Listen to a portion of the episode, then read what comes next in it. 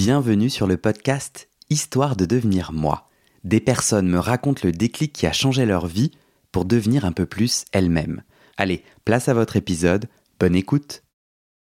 Vous écoutez la deuxième partie du témoignage de Marine. Je vous conseille vivement de commencer par le début.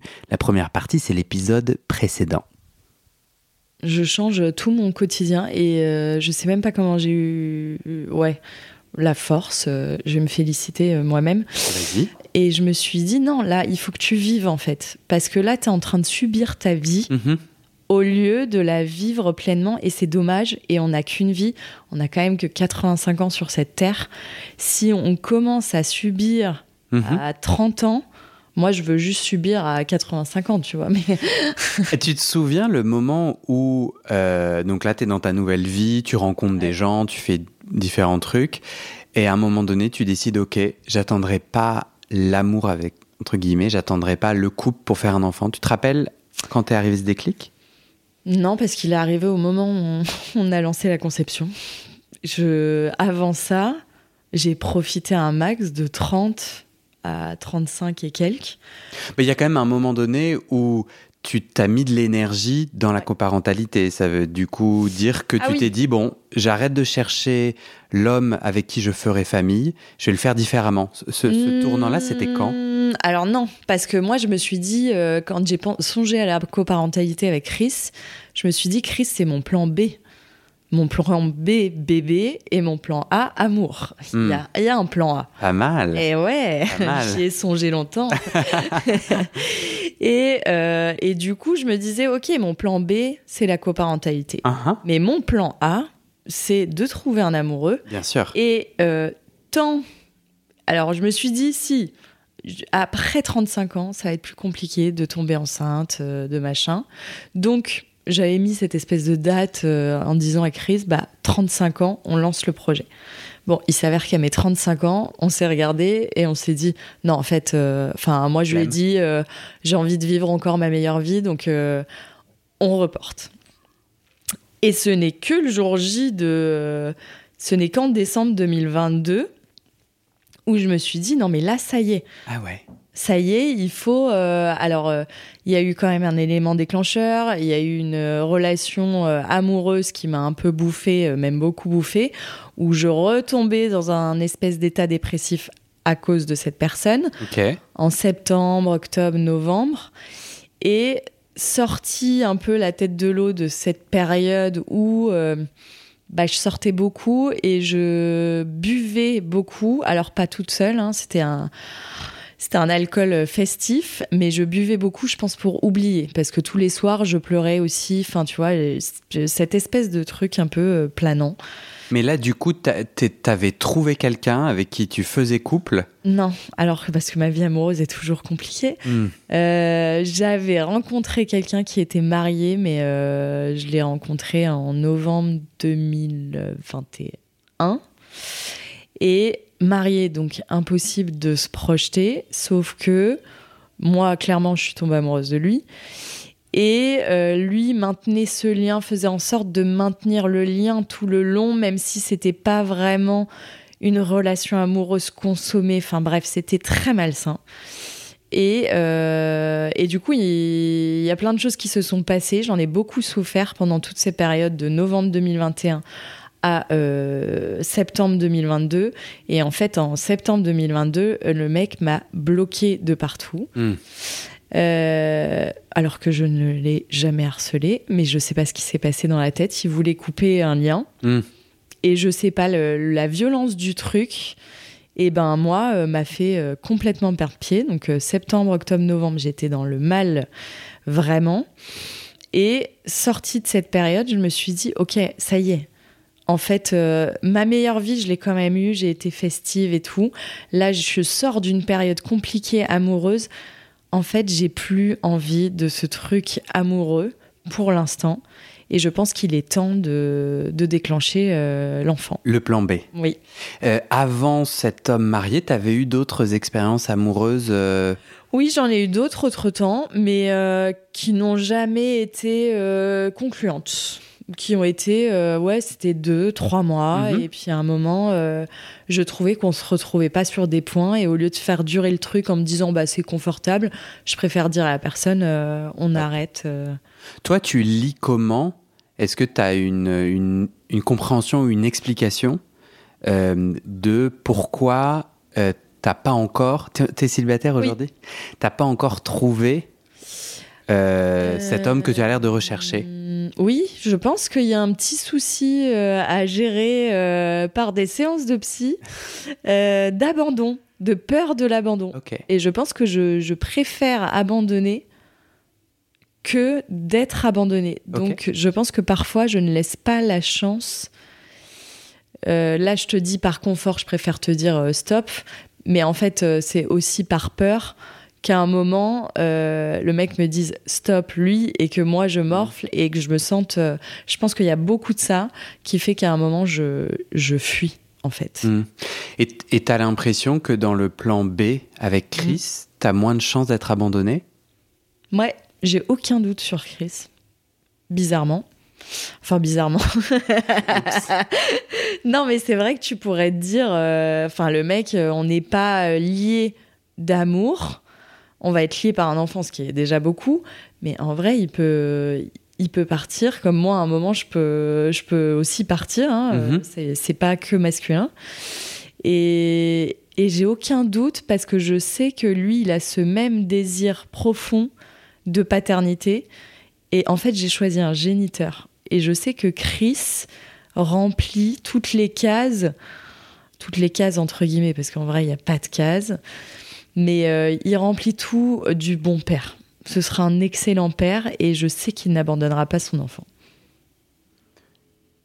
C'est un- ouais. Et, et- et toi, du coup, quand tu choisis Chris, Oui. euh, parce que j'allais justement te demander qu'est-ce que qu'est-ce qui était important dans ton choix? Euh, et tu disais bon bah Chris, il a tout d'un bon géniteur. Et après, tu as dit et aussi d'un bon père. Ouais, Donc en fait, ce que j'entends, c'est pourquoi ça te fait marrer?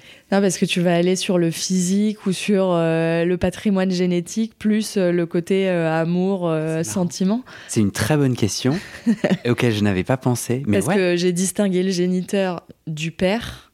Et pour moi, c'est c'est un peu le, le patrimoine génétique Ouais. Qui fait la différence avec le bon père. Ok. Ouais ouais. Et, euh, Eh non, mais c'est marrant parce que j'aurais dû y penser, mais je n'y ai pas du tout pensé. Tu as en effet, euh, t'avais des critères de à quoi ressemble. eh ben, pas du tout. C'est pour ça que je, je rigole. Ah, D'accord. C'est que je me suis dit, euh, bon géniteur, en fait, euh, non, c'est pas le, le pas bon vrai. terme. T'as regardé s'il y avait des maladies. On a regardé familiales tous les deux, tous les deux. Et oui, on se dit, euh, bah, s'il y a un risque, euh, gros risque héréditaire, euh, bon, est-ce que on est, on est les bons, le bon match? Mais après, j'avoue que même s'il y avait eu un risque, je suis Hmm. pas sûre qu'on aurait stoppé l'expérience.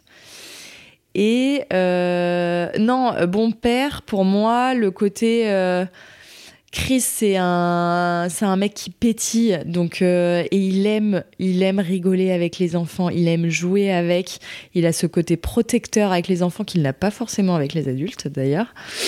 Euh, et il a envie aussi, il a cette envie de transmettre, de donner. Il a beaucoup d'amour. Et du coup, pour moi, c'était, c'était ça, Hmm. le, la bonne personne et la personne qui va pas abandonner aussi l'enfant. Et d'ailleurs, ce qui est drôle, c'est que Chris, sa crainte, euh, moi j'ai plein d'angoisses euh, par rapport à l'enfant, euh, mais des angoisses euh, logistiques, enfin voilà. Et on en parlait ce midi, et lui, sa seule angoisse, il m'a dit, c'est qu'à un moment, il ne, il n'aime plus l'enfant dans son parcours ou ses choix de vie. Hmm. Ce qui, ce qui prouve à quel point il est, euh, il est dans euh, je veux aimer et je veux, euh, je veux aimer inconditionnellement jusqu'au bout de la vie de mon enfant, Hmm. tu vois? Et c'est pas, il se pose pas les autres questions, il s'en fout. Mais c'est, c'est ça en se disant euh, Ah, est-ce que, euh, est-ce que je vais arriver à accepter ses choix? Hmm. Bon, je pense que c'est propre à son histoire, hmm. mais, euh, mais je trouve que ça reflète bien euh, ce que je pense de lui. Comment t'es arrivé à la coparentalité avec Chris? T'avais, t'as eu des étapes avant. euh, Eh ben, c'est juste le voyage au Cap Vert. Ok. où euh, vraiment on se retrouve euh, à table un soir avec un de ses potes. On était en vacances, tranquille. Son pote nous questionne l'un l'autre sur notre situation, nos situations amoureuses. C'est le chaos d'un côté comme de l'autre. Et, et je sais pas comment on arrive à parler enfant. Et moi je dis, euh, mais en fait, euh, il me dit, mais tu veux des enfants? Je dis, ah oui. euh, Et puis, euh, je te confirme que j'en aurai toute seule, de toute façon, si je trouve pas, si je trouve pas de mec. Et là, Chris agite les bras et dit, mais. il dit, bah moi aussi, je veux un enfant. Il dit, mais pourquoi Pourquoi pas moi? Pourquoi pas Pourquoi pas? Donc là, à ce moment-là, de cette rencontre-là, Ouais. toi, t'avais pas d'autres plans? Non Pour le moment, t'étais toujours dans je vis ma meilleure vie. Oui. Un jour, j'aurai un enfant toute seule. Oui. Mais t'avais pas encore d'idée de je vais j'ai congelé mes œufs Non. ou. euh, Rien de tout ça. Ok. J'étais là, je ferai un enfant toute seule. Je sais pas encore Comme. comment. Hmm. Et euh, soit je rencontre quelqu'un, soit un enfant tout seul, mais je m'étais jamais euh, la coparentalité, jamais ça m'était venu à l'esprit avant qu'on ait ce fameux dîner au Cap Vert. Hmm. Et où là, euh, bah, je me suis dit, euh, oui, mais en fait, euh, enfin, on s'entend hyper bien, c'est hyper fluide. Pour moi, c'est un mec au top avec les enfants. On se connaît, on se connaît très bien. Je ne vois pas d'ombre au tableau et en plus, ça rentre quand même. C'est encore mieux que le schéma que j'avais pensé parce que je me dis un papa, une maman, c'est toujours bien ou deux papas, enfin deux Un, personnes. deux, ouais. Euh, même si pour moi, mon ressenti, c'est euh, une figure maternelle et paternelle, c'est bien parce qu'on n'a pas les mêmes rapports avec le même sexe ou le sexe opposé. Donc je me suis dit, mais en fait, c'est génial parce que il aura euh, une figure maternelle, une figure paternelle et en plus deux personnes qui où c'est fluide amicalement. Euh, qui savent rigoler, profiter de la vie et qui ont plein d'amour à donner. Donc, euh, pour moi, ça collait parfaitement avec euh, ce que je m'imaginais de la parentalité. Donc toi, dans, dans ta famille atypique, tu trouves ça quand même important, la question du genre des, euh, Ouais. des deux adultes? Enfin, pour Oui. toi, ça a une signification. L'organe génital entre les deux jambes, Ouais. Pour toi, modifie quelque chose dans sa capacité Alors, à faire grandir un enfant C'est une très bonne question. Je Tu sens dans ma question que je suis pas d'accord Oui, oui. je dirais que oui, parce que c'est important pour moi, Ouais. parce que euh, figure maternelle, paternelle, t'as vraiment pas les mêmes rapports, je trouve, avec, euh, avec ton père ou avec ta mère selon euh, le sexe que tu es. Pour moi, ça, c'est ma vision des choses. Ouais, ouais. Après, je me dis, effectivement, c'est challengeable, cette façon de penser, parce que je me dis, est-ce que c'est pas une question de plus de caractère Mhm. et pas de sexe? C'est-à-dire qu'une mère, t'aura euh, peut-être plus de douceur, peut-être plus de ce genre de choses, alors que le père, et c'est drôle que je dise ça, parce que parfois c'est l'inverse, hein, Mhm. euh, plus le côté, euh, le côté un peu euh, dur, un peu moins affectueux qu'une Mhm. mère, mais quand même tu trouves quelque chose quand t'es une fille. Moi, mon père, il était euh, hyper affectueux et tout, donc tu l'as. Donc je- le rapport au sexe opposé, je sais pas si c'est lié au sexe ou au Mhm. caractère de la personne, mais je trouve qu'il est important. T'avais d'autres critères comme ça où tu t'es dit, euh, voilà, il y a l'opportunité de la rencontre. Où Ouais. tu te dis, alors il y a quand même quelque chose qui s'aligne. Est-ce que tu as quand même identifié d'autres critères? Enfin, quand même, pardon. Est-ce qu'en plus d'autres critères te viennent? Euh, Financiers euh, Alors, euh, alors financier, oui et non. C'est-à-dire que Chris, on s'était quand même mis, enfin, avant la rencontre de avec Chris euh, sur la coparentalité, je m'étais pas dit si je trouve un plan A, il faut qu'il gagne tant, voilà. J'étais loin de ça. Par contre, ce qui est drôle, c'est que dans le plan de coparentalité avec Chris, quand on a posé les bases, on a évoqué ce sujet financier.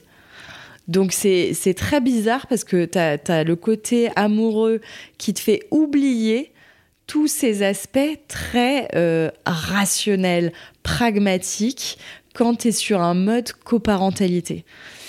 Donc, euh, je ne l'ai évoqué que en coparentalité, ce genre Mhm. de critères financiers. Et j'en vois pas d'autres. Si, la logistique. Mais la logistique, pareil, on se pose la question en coparentalité, parce qu'on est obligé de se la poser. Mais tu rencontres quelqu'un, tu divorces, tu te la poses pratiquement jamais cette question. Et il y a plein de, plein de couples divorcés qui vont euh, vivre euh, pas super proches. Donc tu vois, c'est comme si la coparentalité t'amenait à penser autrement, penser autour de l'enfant, là où la relation amoureuse parfois pollue euh, cette pensée-là, et tu te dis bah tiens. En fait, euh, bon, ça c'est mon vécu, hein, mais euh, t'es un peu pris en otage quand il y a une relation amoureuse et que les parents divorcent.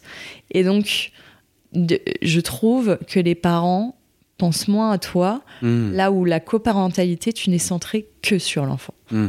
Et donc ta vie s'organise autour de lui et celle de ton ami aussi. Hmm. Tu parlais de ces bases que vous avez posées ensemble avec Chris. pendant notre pré-entretien, tu as parlé de la Bible. Ouais. ouais. Il y a quoi dans ce document? Dans ce contrat, je crois que Chris parlait d'un contrat moral ou d'un. Ouais, alors euh, ce document, euh, on l'a fait en mode apéro chez moi, je me rappelle, et ce qui est pas forcément hyper bon, mais on n'était pas complètement bourré, donc c'est bien, on était lucide. Et euh, et en fait, on a pris un papier, on s'est dit, enfin c'est surtout moi, je pense d'ailleurs. Je suis très anticipation du risque. Mais ça, c'est ma manière de fonctionner. Uh-huh. Et pour être rassurée, il faut que j'essaye d'anticiper tout. Et donc là, on a pris un papier, je lui dis, viens, on liste par contre tous les pires cas, les pires trucs qui peuvent arriver. Et on se dit, OK, en face, on prend une décision là à deux de, de la, bah, la décision qu'on va prendre. Plus tard, et on n'y revient pas. Il me dit ok et tout. Donc on a posé sur papier si euh, si l'un de nous rencontre quelqu'un et veut déménager hyper loin, qu'est-ce qu'on fait alors qu'on a un enfant? Euh, Quels sont tous les critères de base qu'on doit remplir avant de lancer le projet bébé? Donc l'aspect financier, l'aspect logistique, où est-ce qu'on va habiter? Euh, Si on ne s'entend plus, comment on fait? Euh, et donc là, à chaque fois, vous avez répondu à ces questions On a répondu à ces questions. Alors on fait comment Notamment si un de vous deux veut partir loin Si l'un de nous deux euh, veut partir loin, c'est celui qui n'a pas décidé de partir et donc qui reste, euh, qui reste là, qui a le choix, enfin qui a, qui a le choix, qui a la priorité sur bah tu l'as un week-end sur deux ou tu l'as euh, tu l'as pendant les vacances etc l'autre qui fait le choix de partir très loin ne peut pas imposer euh, non je prends l'enfant et euh, terminado donc ça a été ça. Bien sûr ce sera en bonne intelligence c'est-à-dire qu'il y aura une communication entre nous et on va essayer de penser le meilleur pour l'enfant. Et si il est en âge à un moment de s'exprimer et de dire bah je veux aller je veux plus aller là que là on l'écoutera aussi mais la règle, c'est ça. Il n'y aura pas de conflit euh, là-dessus. Donc on a pensé ça, on a pensé plein de choses. Alors je sais plus, j'ai le papier chez moi. Hein. Ce qui est drôle, c'est que je suis tombée dessus. Vous le relisez régulièrement enfin, Pas du tout. Il y a un an, quoi. Pas du tout. Euh, on le relit pas du tout. Mais, euh, mais je m'étais dit, ce serait bien, maintenant que le projet se concrétise, ce serait bien d'aller chez un notaire ou je ne sais quoi pour poser les règles.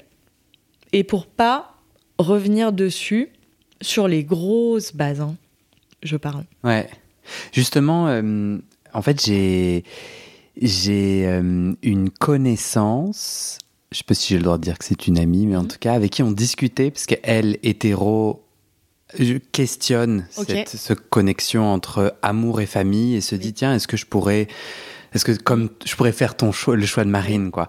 Et donc j'ai contacté en lui disant, bah, je vais poser des questions à Marine. Est-ce que mm. toi t'en, en as? Donc elle m'a donné une, toute une liste de questions. Et j'en profite pour la remercier. Du coup, elle m'a aidé à faire oui, c'est bien, Ça te nourrit. ouais, c'est clair. Une des questions, c'était est-ce que vous vous êtes fait accompagner euh, psychologiquement ou, euh, ou autre? Euh, pas du tout. Pas du tout. Pas, du tout. Euh, ni psychologique, ni médical au moment de la. C'est ça. Il n'y a rien du tout. C'est, c'est, et, légalement non plus. Mais là, parce que tu mentionnais. Et légalement non plus. Mais, par contre, j'y, songe. Pour le coup, euh, le côté légal, bon, bah, médical, j'ai réussi à tomber enceinte sans, sans problème. Mm. Euh, mais le côté légal, je trouve ça important parce qu'on ne sait pas ce qui peut se passer dans la vie. On ne sait pas comment les relations évoluent et comment les humains évoluent. Mhm. Et quand il y a un enfant qui est en, en jeu, euh, bah, je trouve ça important d'aller chez un notaire pour clarifier les trucs et se dire il y a un accord entre deux personnes Mhm. et, et tu peux pas déroger euh, quand tu veux à cet accord ou alors c'est en bonne intelligence et c'est que les deux sont d'accord. Hmm. Et il existe une charte, euh, j'ai appris par Chris, de coparentalité Mhm. qui est à dispo et du coup je voulais voir, c'était notre next step, voir à quoi ça ressemble, si ça reprend un peu tout ce qu'on s'était dit sur le papier euh, de base, parce que je trouve que ce serait un... C'est ça quelque chose de- fait par une association Oui. ou euh, une base par la- Ouais. du ouais, c'est c'est intéressant. Bah, pour avoir un cadre quoi. L'argent est souvent au cœur de toutes les discordes. Ouais. Ah. Ah bah ça on s'est dit l'argent. Ouais. On s'est dit c'est du 50-50 sur les dépenses pour l'enfant et sur un compte commun. Et si quelqu'un a des problèmes financiers? Alors, euh, si quelqu'un a des problèmes financiers, euh, bah, je pense que la personne, on est. euh, En fait, j'ai aucun doute sur le fait qu'on soit assez intelligent et généreux et l'un et l'autre pour se dire, bah, je prends le relais. En fait, si je peux le prendre, je prends le relais. Toi, tu te requinques. Alors, c'est pas pour. pour que tu te la coules douce et voilà, hein. mais tu te requinques, tu, tu remontes la pente et pendant ce temps-là, moi je prends le relais. Ouais. En fait, je, je trouve c'est hum, c'est intéressant parce que je fais le jeu de la coparentalité Mm. avec toi là, et donc je pose ces questions, je les trouve très brutes, brutales, agressives. tu Oui. vois. Enfin, Oui, vous êtes amis depuis longtemps, puis le Mm. moment où il faut quand même ça un peu poser des, des choses, c'est important et à la fois assez. Oui. assez euh, et, et ça, ça se fait pas dans une relation amoureuse, ou peut-être que certains le font, si. Bah, pendant un divorce, t'as des pensions mais alimentaires. pendant le divorce, ouais. Ouais. Et du coup, quand ça va mal. Oui, mais c'est que c'est. Alors, quand ça va. Oui, je suis d'accord. Quand ça va bien, tu te poses moins cette question. Si, je pense que les couples. Et euh, encore. euh, ouais. Oui. Et encore, je pense que. Enfin, je l'entends même autour de moi. Oui, oui, bien sûr. Euh, ah oui, mais tu pourrais payer ça. Euh, moi, j'ai payé ça la dernière fois, alors qu'ils sont encore ensemble, hein, euh, les Mm. gens. Donc, je pense que l'aspect financier, en fait, il n'y a pas euh, règle. euh, Donc en fait, une des, une des règles clés, Oui. ça va être de nourrir votre relation. Oui, Vous n'êtes pas en couple, mais pour autant, euh, votre capacité à passer des bons moments ensemble, c'est marrant parce que ça, j'y avais pas pensé. Oui. Mais votre capacité à vous kiffer, oui, et en fait, va être un va être euh, un Oui. bon espace pour être en conflit de façon intelligente si jamais enfin conflit ou en tout cas abrasivité Oui. de la vie quoi. Oui, nous, on prend les choses à l'inverse. C'est-à-dire qu'on a posé tout le cadre là où le couple amoureux, il, il pose pas le cadre. Non, Parce qu'il se dit, ça, ça n'arrivera jamais, on va jamais se séparer, on s'aime. Nous, on a commencé à l'inverse, c'est-à-dire on pose le cadre et ensuite on nourrit toute cette relation qui, on sait, est fluide, mais il y a une communication euh, avec Chris comme je j'ai avec euh, comme je n'ai jamais eu en couple. On pose tout, on se parle de tout. Et en fait, c'est vachement plus simple. Et il nous reste à construire toute, ce- toute cette relation hum, hum, hum. et euh, ce lien qu'on va avoir qui sera différent d'une relation amicale, du coup, quand même. Ouais. Moi, quand j'observe ma, mon frère et ma sœur Ouais. qui sont en couple avec enfants ou qui Ouais. ont été en couple avec enfants, je, je, je vois l'importance de la belle famille. En Oui. tout cas, euh, je vois que ben, la, ta belle famille, tu la côtoies euh, plus ou moins hein, Mm. selon tes choix. Et... Ouais. Mais quand même, est-ce que c'est quelque chose, euh, toi qui étais dans ta préparation à la coparentalité? Alors, très égoïstement, non, pas du tout. Moi, je me suis dit, euh, je vais penser à moi pour, pour une fois. Donc, que ça plaise ou pas à ma famille, que ma famille plaise à Chris ou pas, en fait, c'est pas ça le sujet. Hmm. pour moi, le plus important, c'est euh, je construis ma vie euh, en fonction de mon désir d'enfant et je fais le choix que je fais. Et euh, la famille de Chris, j'en avais pas peur. Enfin, je les connaissais déjà, donc je, je Ouais. savais déjà, euh, voilà. Mais même si je m'entendais pas, je me suis jamais dit ça va être un sujet. Hmm. Ce qui est peut-être un tort, hein, euh, je dis pas.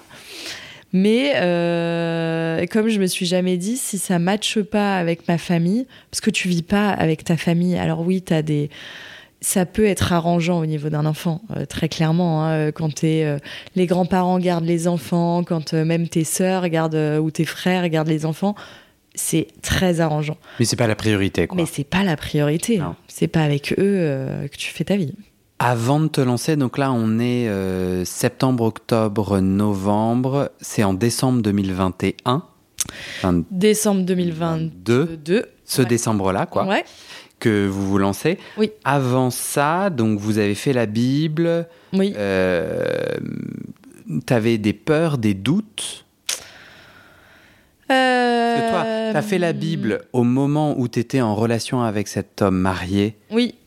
Alors, non, la Bible, elle est venue avant cet homme marié. Largement, ok. Euh, on est parti en vacances, je crois que c'était en 2018 ou 2019. Le projet euh, coparentalité est né, donc au Cap Vert. Et euh, cet homme marié, je l'ai rencontré fin d'année 2021. Donc, euh, la Bible, elle a dû être faite en 2020. Donc vous avez couvé la Bible, Ouais, on a couvé la le Bible. temps que ça pousse. Exactement. On Et- en parlait souvent. Ok, oui, c'était un sujet vivant entre vous. Oui. Oui, oui. On avait besoin, on, on ajoutait des détails ou c'était quoi? On en parlait souvent? Euh, on en parlait souvent avec Chris. Lui me présentait comme euh, future mère de son enfant. Et moi, je présentais euh, à, à mes amis comme plan B. Donc, tu dis à, à tes amis, voilà, je vous présente mon meilleur pote, mon plan B. Ils disent, mais c'est quoi ce délire de plan B? Donc, forcément, on en parlait souvent. Hmm. Et pour nous, c'était c'était en ça où le, projet vivait au fur et à mesure des années, parce que pour nous, c'était euh, ça y est, c'est ancré, c'est établi, et on a commencé à jouer un rôle. euh, alors lui auprès de ses amis, mais moi auprès de ma famille et de mes amis. euh, j'ai commencé à parler de ce projet suite au Cap Vert, donc et régulièrement pendant cinq ans. Donc en fait, votre travail de communication a fait que tu plus de peur ou de doute? Non, Il y avait rien qui se logeait. euh, Non, la seule peur, euh, et Chris rigolera, c'est. euh, c'est. euh, je m'étais dit. Chris est quelqu'un qui, à un moment, peut te planter, tu vois, une soirée, euh, il dit je viens, et finalement, au dernier moment, il ne vient pas, il ne te prévient pas. Moi, ça me rend dingue. Et dans ce genre de moment, je me disais, mais enfin, euh, la stabilité, il change, il a un truc, mais moi, ce qui me plaît aussi, c'est que il change de taf, il veut une reconversion, il veut donner du sens et tout.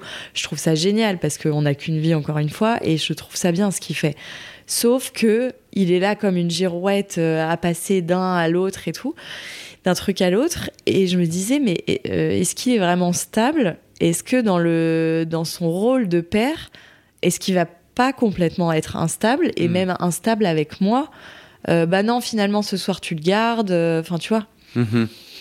Donc ça, je m'étais posé des questions et euh, sous le trait de l'humour, je lui passais euh, certains messages. Mais je me suis dit, et on en a parlé ré- récemment, je me suis dit, en fait, moi, c'était ma seule crainte avec toi. Mm. Mais en fait, cette crainte, elle s'est vite dissipée parce que j'ai l'impression que j'ai aucun doute sur toi avec un enfant. Avec un adulte, j'aurais toujours des doutes. hein. Je le dirais toujours. Chris est censé venir, mais bon, on sait jamais.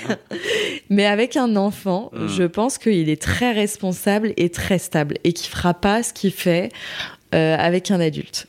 Parce que pendant notre pré-entretien, Mm. à un moment donné, tu me dis, euh, mais Chris t'a raconté qu'il a changé de mère. ouais. Et là, j'étais là, euh, non, pas du tout. Donc, j'ai envoyé un message à Chris en disant, bah, est-ce Oui. qu'on peut l'aborder? Est-ce que tu as dissimulé ça pour des raisons euh, Ouais. Et il m'a dit, ah, ah, ah, non, pas du tout. Oui, J'avais oublié. oui. Bah oui. Et je- qu'est-ce qui s'est passé? Bah en fait. Parce que ça aussi, ça devait nourrir ton oui, inquiétude. Ce bah, que tu je m'as dit, c'est que ça pense, euh, nourrissait ton inquiétude oui. de changement. euh, Après, euh, factuellement, il avait les arguments. Euh, je vais pas relater toute l'histoire parce que je l'ai pas en plus, mais moi je sais que quand on s'est dit bah très bien, tu vas être la future mère de mon enfant et machin, il me dit ah bah il y en a une qui va pas être contente, c'est une autre amie parce que je lui avais dit que ce serait elle, donc il faut que je lui annonce que ce sera pas elle. hmm. Ah bah sympa pour elle, la pauvre. Et il me dit non, mais en vrai, on s'était dit ça comme ça, c'était pas euh, du tout construit et tout. Hmm. Donc pour lui, c'était plus léger, mais il n'empêche que il lui a annoncé, euh, elle l'a pas bien pris du tout, quoi. Elle Ouais. est- Est-ce que je peux comprendre je, je pense que elle, elle était pas dans une optique, ça va se faire. Mais c'est plus le côté, euh, non mais tu me choisis un jour, tu me jettes un autre jour, euh, c'est quoi ton délire? Après, factuellement, je crois qu'il y, a un- il y a des euh, éléments un peu euh, autres, euh, médicaux, etc., qui rentrent dans son choix. Mm, mm, mm. Mais, mais c'est pas cool. C'est pas cool et c'est effectivement ça nourrit le truc dans le crise dans toute sa splendeur. t'as qui- peur de l'abandon, non? Ah bah ouais, tu te dis euh, à quel moment moi j'ai 5 ans pour euh, mon projet. euh, pendant 5 ans, il peut s'en passer des choses et il peut encore changer de mère euh, sous prétexte de euh, je, ne sais, je ne sais quoi. Il ne l'a pas fait, tout va bien. Il n'a pas fait. Vous partez en vacances en décembre dernier. Oui, Et toi, tu te souviens le moment où tu dis, bah voilà, c'est là, on va commencer là maintenant. Ah bah oui, c'est genre, euh, je sais pas, une ou deux semaines avant, euh, je me dis, tiens, euh, mon cycle, on sera dans la période d'ovulation. On est tous les deux en Bretagne, dans une maison. Et euh, je sors, je sors d'une période terrible où là, j'ai envie de donner un autre sens à ma vie que un truc amoureux, foireux. Enfin voilà, j'ai envie vraiment de donner le vrai sens à ma vie. Donc go.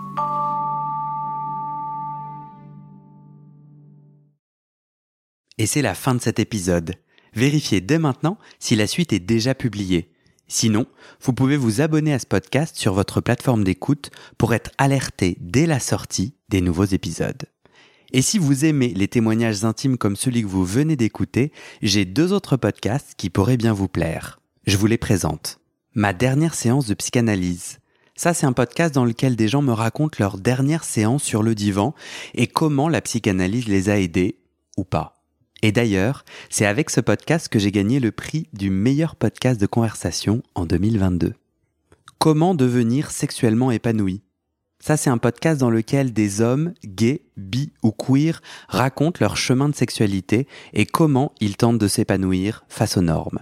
Alors pour écouter ces podcasts, vous pouvez tout simplement taper les titres dans la barre de recherche de votre plateforme d'écoute. Mais je vous mets aussi dans le descriptif de cet épisode les liens pour écouter ces podcasts et les liens de mes réseaux sociaux pour découvrir les coulisses de mon aventure de podcasteur et aussi la page de dons pour soutenir mon travail et mes podcasts. En tout cas, n'hésitez pas à m'envoyer vos retours et vos réactions à guillaumefedepodcast.gmail.com ou sur mes réseaux sociaux. Ça me motive énormément de savoir que ces histoires naviguent et résonnent, ou pas d'ailleurs. Allez, merci pour votre écoute et à très bientôt dans vos oreilles.